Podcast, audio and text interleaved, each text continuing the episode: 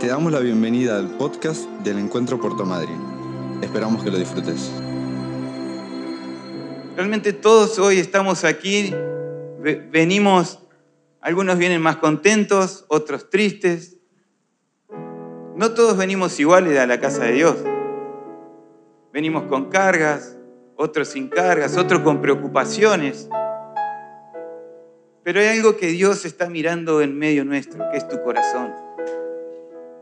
Y ha sido a lo largo de la historia que Él, ha puesto los ojos no solamente en la creación, en, todo lo que es su naturaleza, eh, todo lo que ha creado montañas, cielos, sino que ha puesto los ojos en vos.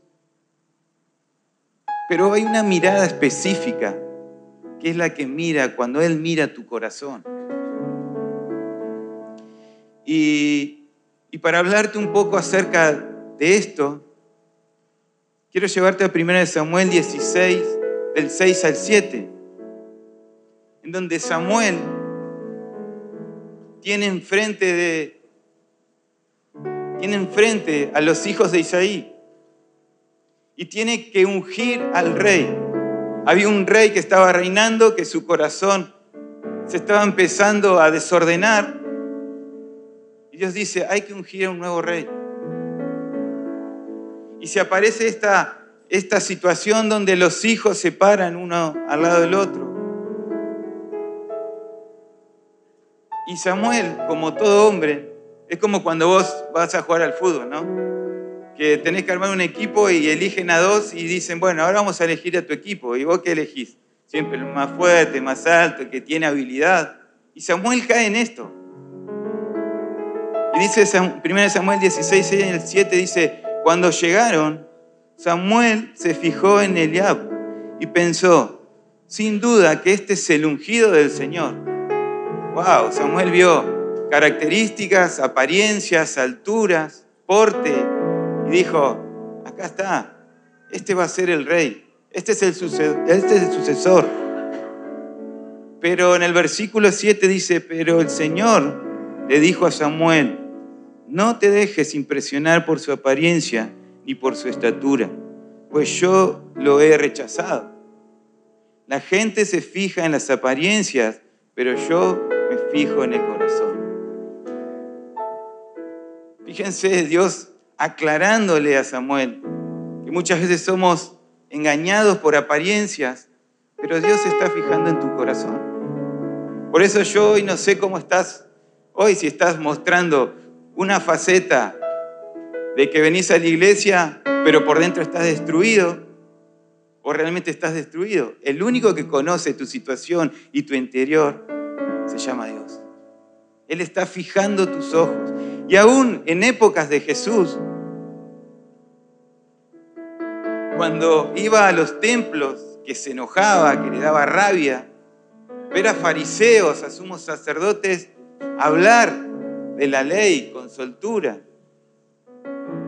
Hablar y decir acerca de relatos históricos, decir que Dios es mi Padre, pero cuando su corazón estaba tan lejos del Padre. Jesús se enojaba con ellos porque conocía las intenciones de su corazón.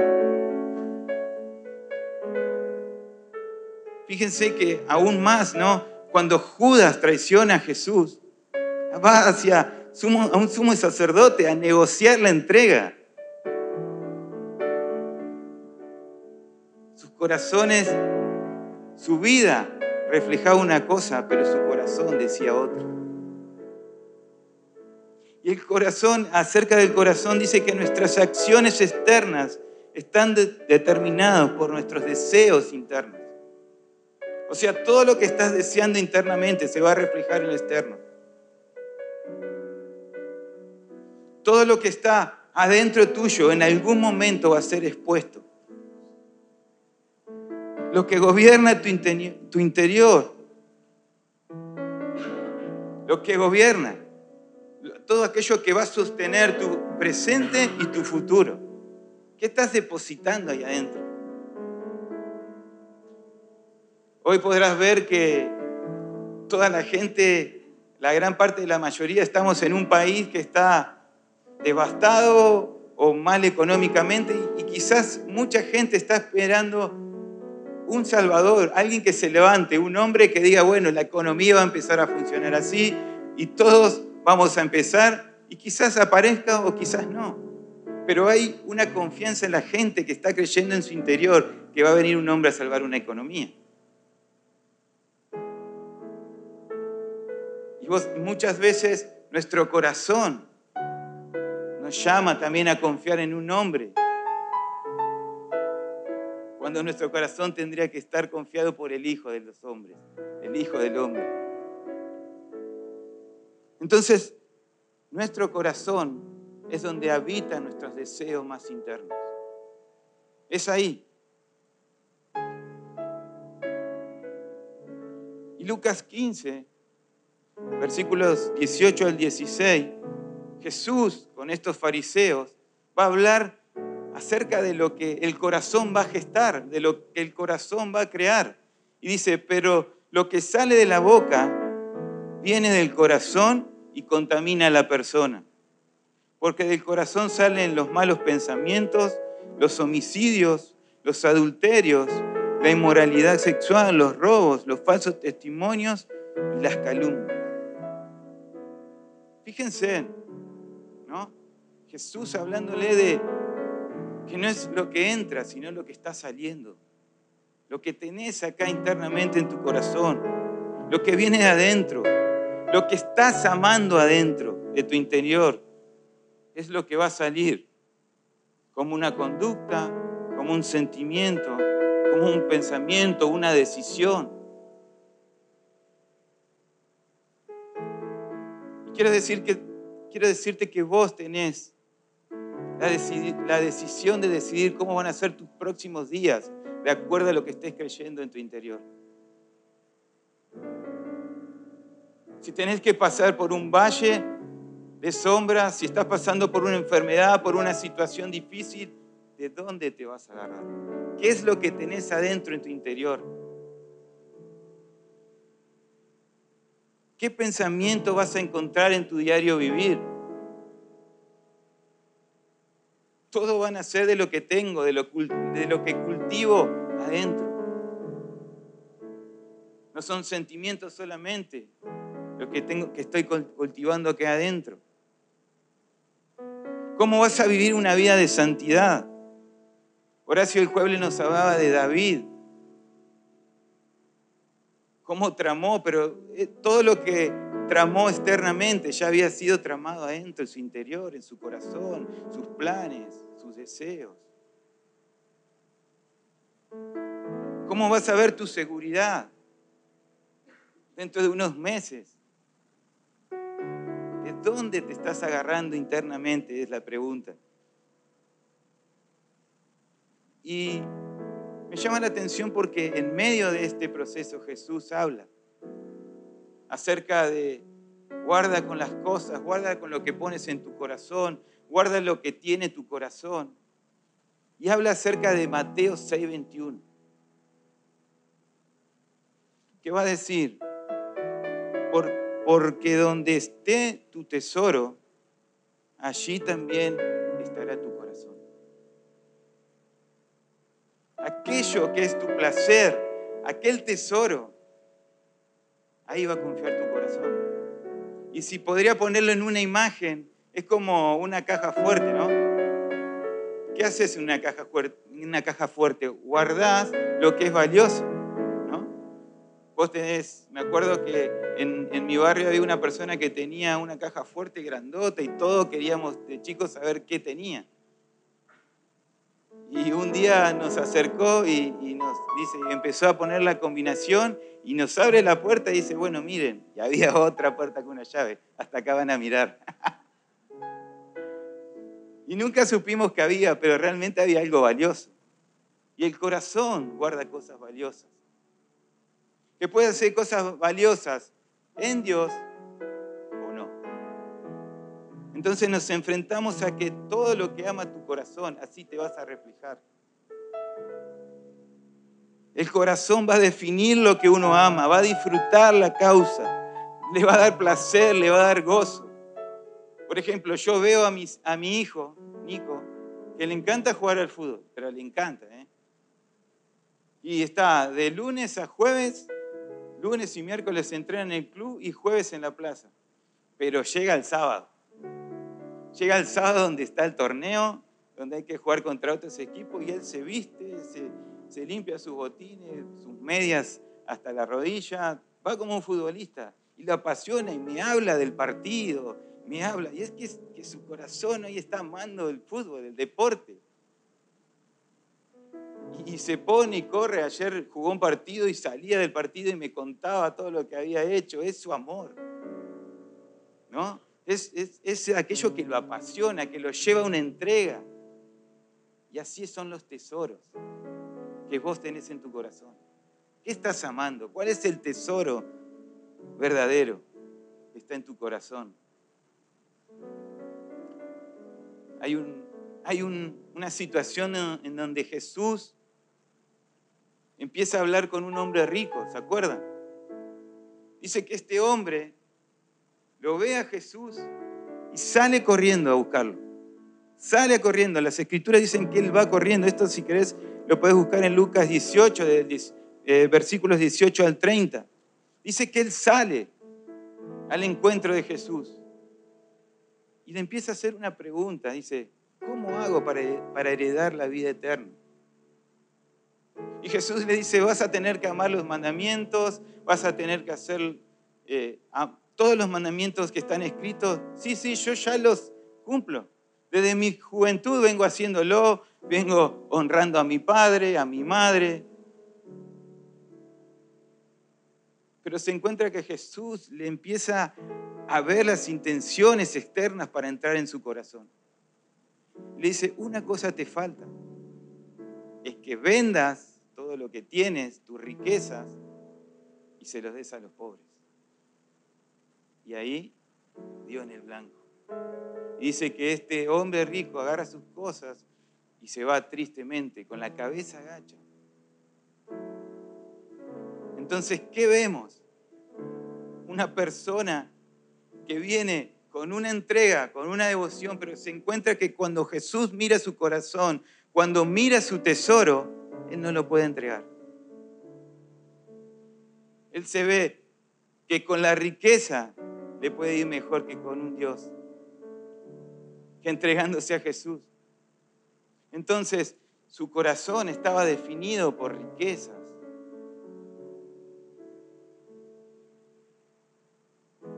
El corazón, tienes muchos deseos, pero hay uno que va a atesorar. Hay uno que va a atesorar. Hay uno en el cual te va a hacer devoto, que te va a hacer totalmente activo hacia ese tesoro. queda en evidencia que no puedo amar a dos señores en esta parábola, en este encuentro con este hombre, con este hombre rico.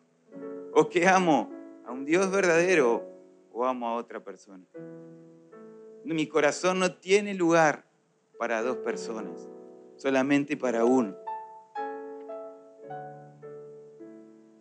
Aún lo que tu corazón va a determinar amar ese tesoro también va a determinar el curso de tu vida.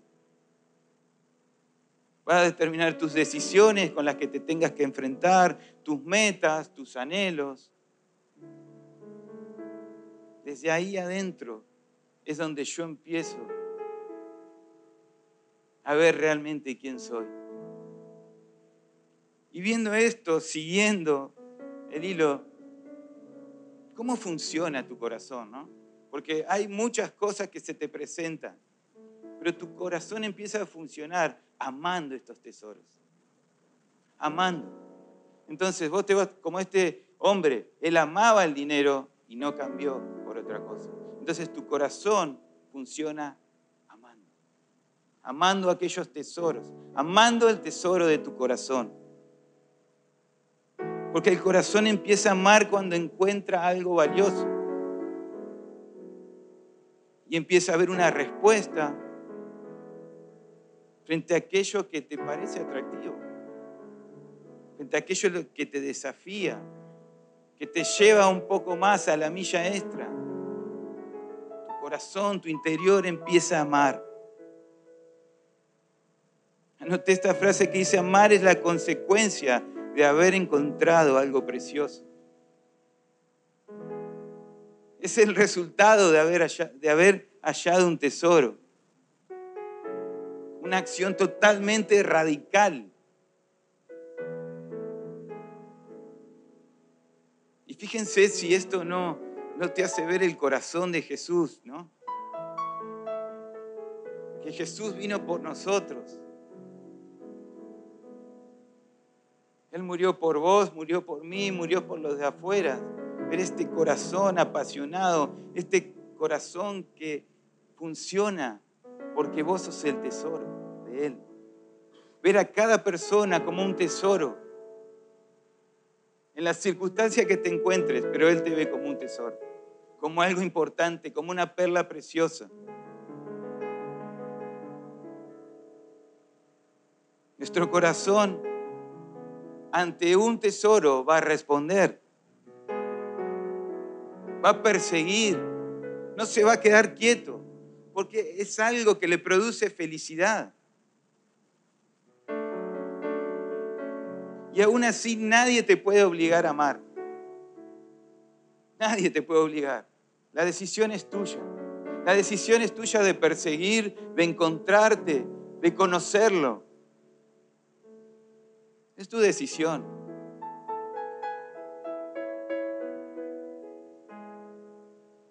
Pero entender que hay un tesoro que se llama Jesucristo y que es único y exclusivo para tu corazón, para tu familia, para tu juventud. Es eso nuestro verdadero tesoro. Y entregarse a este tesoro, anoté dos puntos específicos acerca de entregar un corazón hacia un tesoro, ¿qué va a producir en nosotros? Primero puse una entrega total. Amar un tesoro, amar a Dios, involucra amarlo de todo corazón. De todo corazón. Y cuando hablo de todo corazón, sumo estas tres, cosas, tus pensamientos, tu sentimiento y tu voluntad. Porque cuando el tesoro de tu corazón te sacia, vos decís en tu pensamiento, ay, qué bueno que es. Tus sentimientos lo confirman, es bueno. Y corres hacia la voluntad, realmente es bueno.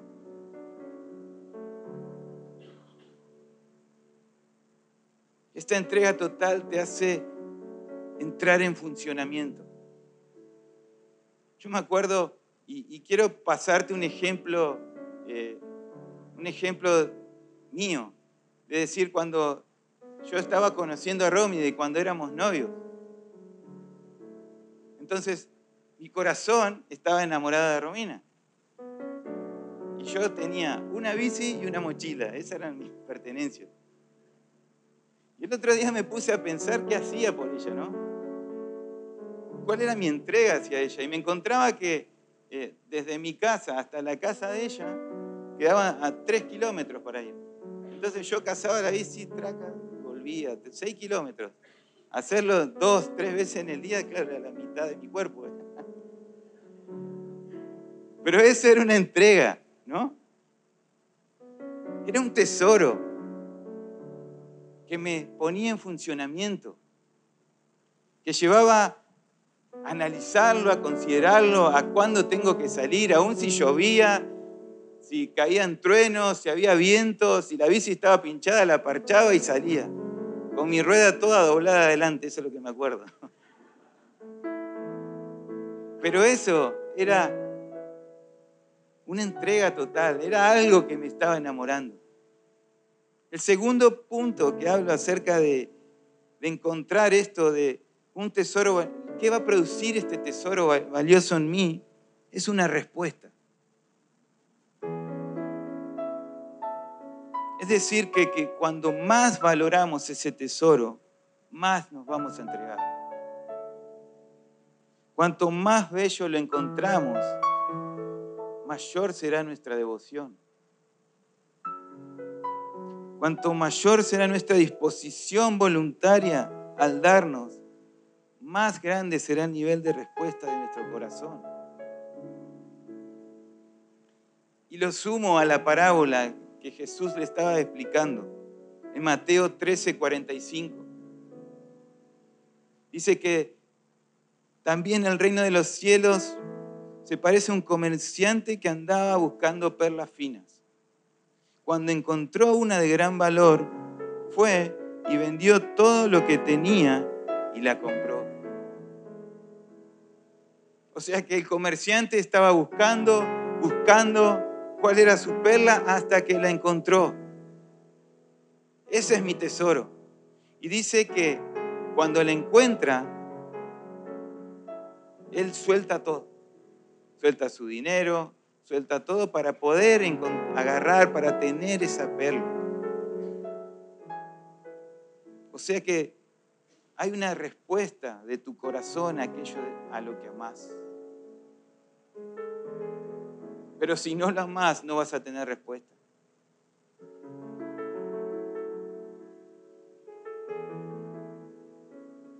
Dejó todo. Y, quiero entrar en, por último en esto de Apocalipsis 2, acerca de, de esa respuesta que Dios está esperando nuestra. Y es la iglesia de Éfeso. Si yo tendría que hablar de esta iglesia, o si nosotros en la actualidad tendríamos que ver esta iglesia en redes, sería una iglesia que tendría fotos por todos lados. Una iglesia que estaba con el, necesitado, una iglesia que ayudaba a viudas. Dice, porque me conozco tus obras y tu duro trabajo. No soportas a los malvados. Y esta iglesia, podemos verla si la imagináramos, llevando alimentos, haciendo un montón de cosas sociales, buenas. Pero Dios le va a llamar la atención a, este, a esta iglesia. Porque va a decir que perdiste la respuesta, mi amor. Perdiste tu primer amor. O sea que la iglesia estaba compuesta por personas que hacían, que trabajaban, pero su corazón habían perdido su primer amor. Todo lo que Jesús quería crecer en ellos, lo habían perdido y se encuentra con una iglesia a los ojos del hombre, como a Samuel, buena. Una iglesia que tenía un parecer hermoso, que tenía el mejor templo, las mejores sillas, todo, pero sus corazones estaban vacíos de amor. Y es esta la respuesta que Dios está buscando de nosotros en este tiempo. Y más hablando eh, ayer, escuchando todo lo que Dios tiene planeado para nuestra iglesia. ¿Dónde va a estar tu corazón? ¿Cuál es hoy el tesoro de tu corazón? Porque Dios te necesita trabajando. Dios te necesita metido en un cuerpo, amando, amándolo por sobre todas las cosas. Los tesoros temporales te van a traer recompensas temporales, pero los tesoros eternos van a tenerte recompensas eternas. Esa es la verdad. ¿Dónde está tu corazón hoy? Frente a lo que viene. ¿Cuál es tu amor?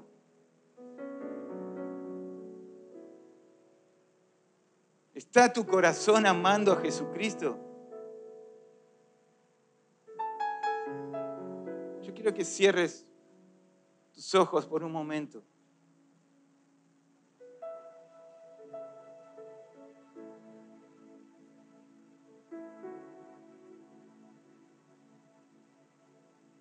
pongas a examinar tu corazón.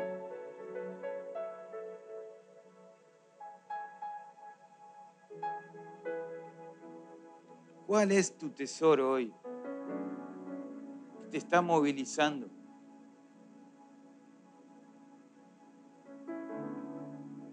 El corazón se puede ocupar de un solo tesoro. No existen dos señores para tu corazón.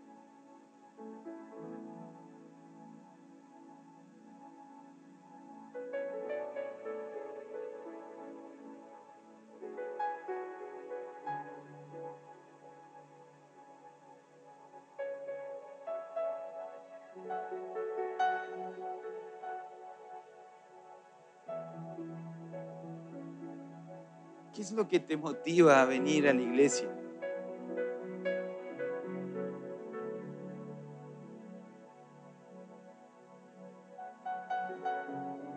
Son preguntas que yo tuve que responder.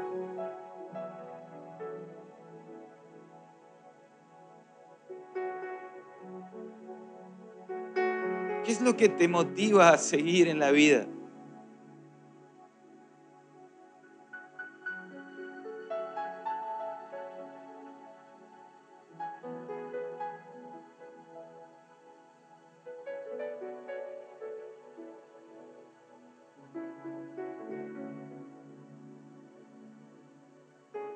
¿A dónde estás poniendo tu confianza?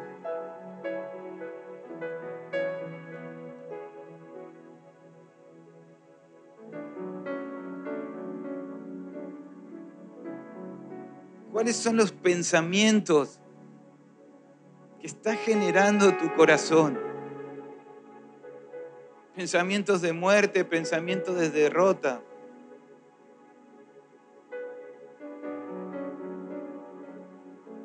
¿A dónde está la seguridad de tu corazón?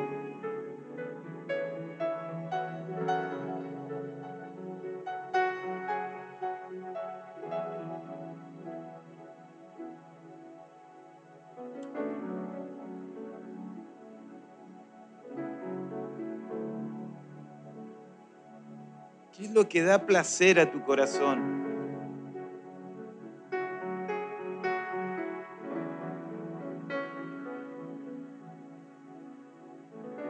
¿Qué es lo que motiva mañana lunes levantarte y ver la luz del día?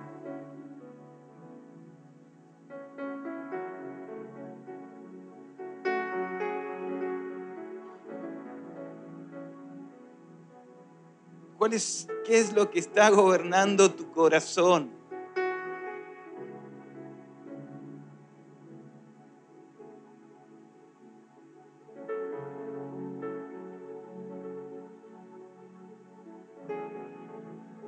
Aun si es un placer que te está llevando a la ruina, hay un placer superior que se llama Jesucristo.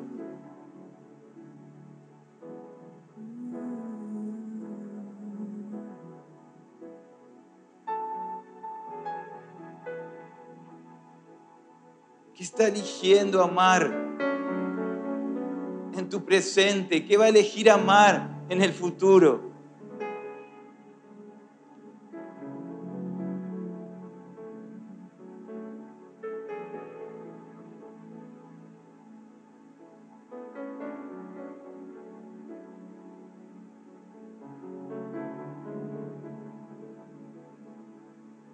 Solo un cambio externo se va a producir cuando hay cambios internos en tu corazón.